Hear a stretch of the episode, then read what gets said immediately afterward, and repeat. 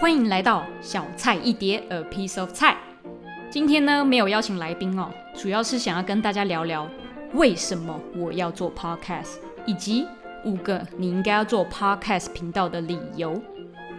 第一点，为什么不做呢？为什么料理鼠王可以做杂菜包，我不行呢？我就做爆！为什么只有小当家可以做生龙饺子呢？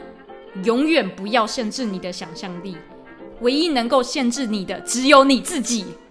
那第二点哦，很简单，就是呢，我现在待业中哦，号称全职的 podcaster，对，就是你想的那样，没有工作。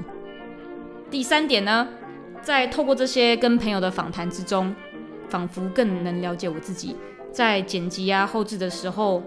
我就他妈的觉得，为什么我的口条这么差？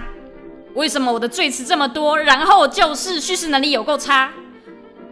第四点，我是一个很懒的人啊，不太喜欢剪影片，也就是那些转场的技巧哦，那些太难了，no no，无法当个 YouTuber。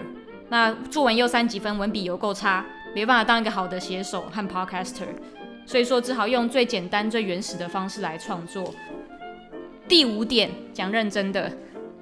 在台湾，从二零一九年到二零二零年，越来越多人开始在收听 Podcast，以及就是越来越多创作者，大概有新增近千名的创作者，在 Podcast 的频道上面入入门的门槛极低，你只要拥有一支手机，你就可以录了。哎呀，没有啦，你其实要有一支麦克风啦，不然很差。你听我第一集你就知道，那失败的成本非常的小，顶多就是没有人要收听我的节目。也没有人要用我的折扣码 BV 零五零四购买 Green Go 的姜黄，Nothing to lose，OK？那如果你喜欢我的频道，可以订阅、分享，去 Apple Podcast 上面五星好评推荐我，在 Anchor 的页面上面也欢迎大家给我一个 Voicemail 留言给我。那我们就下集再见喽，拜拜。